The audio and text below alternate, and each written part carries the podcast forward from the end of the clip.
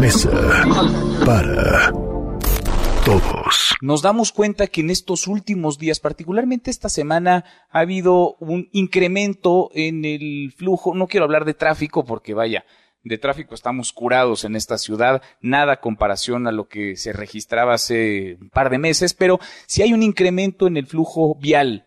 ¿Qué tanto la movilidad ha cambiado sus dinámicas? ¿Qué acciones están tomando? ¿Qué tanto se puede medir? Le agradezco mucho al secretario de Movilidad de la Ciudad de México, Andrés Layuz, que platique con nosotros esta tarde. Gracias, Andrés. ¿Cómo estás? ¿Qué tal? Buenas tardes, Manuel. Bien, eh, muchas, muchas gracias. ¿Tú?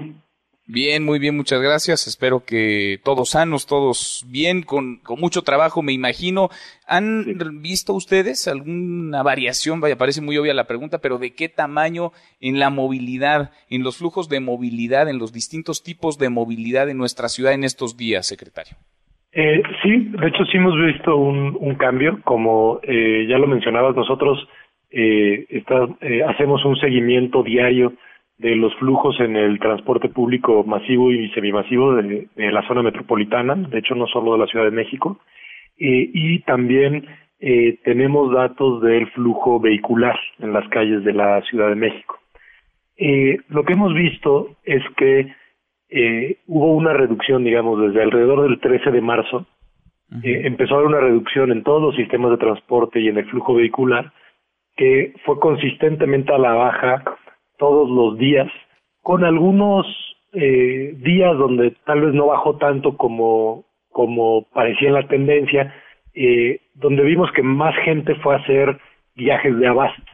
Es decir, que aunque ya no estaban yendo en los horarios de trabajo, de escuela, porque están cerrando las escuelas, estaban eh, en trabajos no esenciales que, que cerraron sus puertas, eh, empezó a haber ciertos viajes que sucedían más bien a las 12 del día, eh, pues para abastecerse, considerando que el llamado de las autoridades sanitarias ha sido quedarse en casa eh, pues ya más de un mes va a ser.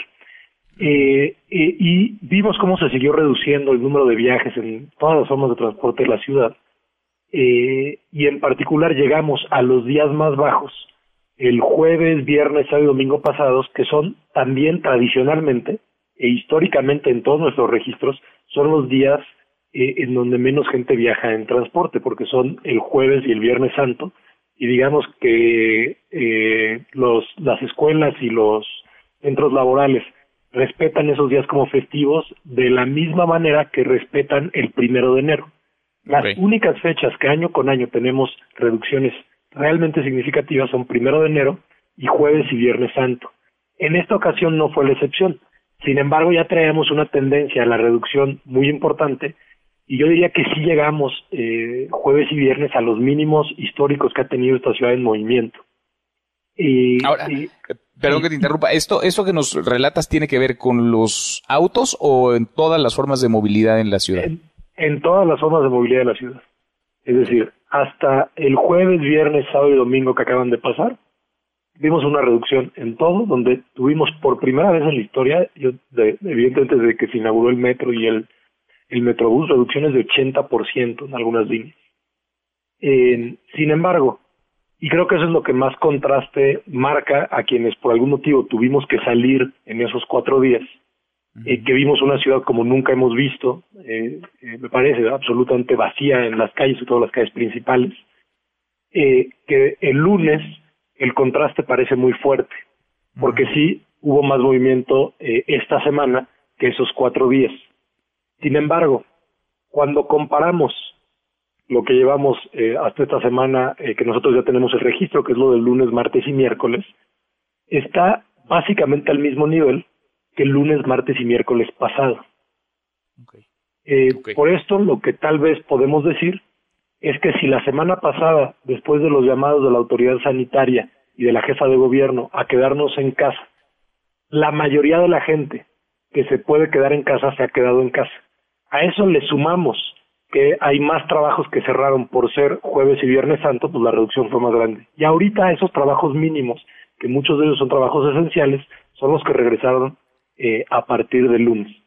Eh, sin embargo, es, un tema de percepción, sí. Lo, percibimos porque teníamos, lo percibimos así entonces a inicios de esta semana porque veníamos, ya nos dices, de jueves, viernes, que la ciudad lucía semidesierta. Y en realidad hay muy poco flujo, ¿no? Eh, eh, digamos, se está moviendo menos gente o se está moviendo la gente de manera escalonada para hacer sobre todo esto que nos compartes, compras. Exacto, compras. Nosotros ahí, digamos, hemos también tomado ya ciertas medidas que son muy importantes porque reconocemos que hay personas que siguen viajando, aunque también es importante insistir en el llamado a quedarse en casa. O sea, no podemos ahorita relajar eh, estas medidas porque, como lo, lo han dicho las autoridades sanitarias, estamos a punto de entrar al momento más difícil en términos de contagio. Eh, pero lo que, lo que también hemos eh, hecho, considerando que hay personas que tienen la necesidad de moverse, en parte porque son trabajadores de seguridad, trabajadores de salud o de los servicios indispensables para la ciudad, es uno, en la medida de lo posible, quienes tengan que hacer un viaje, como son los viajes de abasto, que los hagan en lo que llamamos hora valle, es decir, que sean después de las nueve de la mañana y antes de las cinco de la tarde, porque esos son en los momentos en donde podemos garantizar que haya sana distancia en el transporte público. Los tenemos absolutamente, digamos, casi absolutamente vacíos los trenes, autobuses, etcétera. Entonces, si hay personas que están obligadas a hacer viajes, es mejor que los hagan después de las nueve de la mañana para que no, digamos, tengan más de metro y medio de distancia de cualquier persona. Eh, en el caso de las líneas del metro, donde detectamos que tenemos mayor afluencia, también anunció la jefa de gobierno que le pediríamos a los usuarios que usen eh, cubrebocas. Esto simplemente como una medida preventiva que sabemos que no es eh, 100% efectiva, pero que sobre todo si hay personas contagiadas, como, como han informado las autoridades sanitarias, eh, es importante que no contagien a otros cuando van al transporte público si están como, como en el caso del sistema de transporte colectivo metro que sea es una invitación no es obligatorio pero es una invitación digamos que harías a todos los usuarios.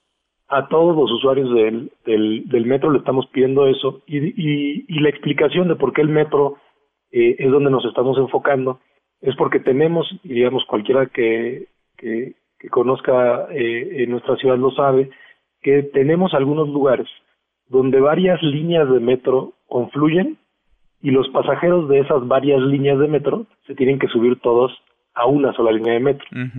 Te lo voy a explicar, un ejemplo concreto es Pantitlán. Siempre la gente nos pregunta sobre por qué los trenes de la línea A van más llenos que otros trenes. Y es porque en Pantitlán en las tardes, cuando la gente que vive en Iztapalapa, en Mesa o en Chalco regresa hacia sus casas, llegan en la línea 1, en la línea 9 y en la línea 5. Todas llegan a Pantitlán. Eso quiere decir que tres trenes o la carga de tres trenes se convierte en la carga de un solo tren en la línea A. Por eso ahí es más difícil que nosotros podamos garantizar que haya sana distancia todo el día. La tenemos la mayor parte del día, pero no en los horarios pico, justamente porque confluyen la carga de tres líneas. Y es a partir de ahí que se tomó la decisión de que las personas que están obligadas a viajar lo hagan con cubrebocas. Este fenómeno, digamos, no es tan eh, fuerte, el de tener un embudo de transporte público así, en el metrobús o en el tren ligero o en el eh, eh, en los trolebuses funciona un poco distinto y hasta este momento claro que existe la invitación de que a quien así lo quiera hacer este, puede ser una buena medida pero donde nos preocupa más que la gente lo sepa es en el eh, eh, metro. Indudablemente, indudablemente, pues ahí están las políticas e interesantísimo escuchar, pues sí, cómo ha bajado, cómo ha disminuido el flujo en las calles, la movilidad, las dinámicas que ha cambiado y nos ha cambiado este COVID-19 a todos. sus eh, secretario Andrés, muchas gracias por platicar con nosotros. Muchas gracias, Martín. Que tengas una buena tarde. Igual para ti, muy buenas tardes. Es Andrés Layú, el secretario de Movilidad en la capital del país para todos.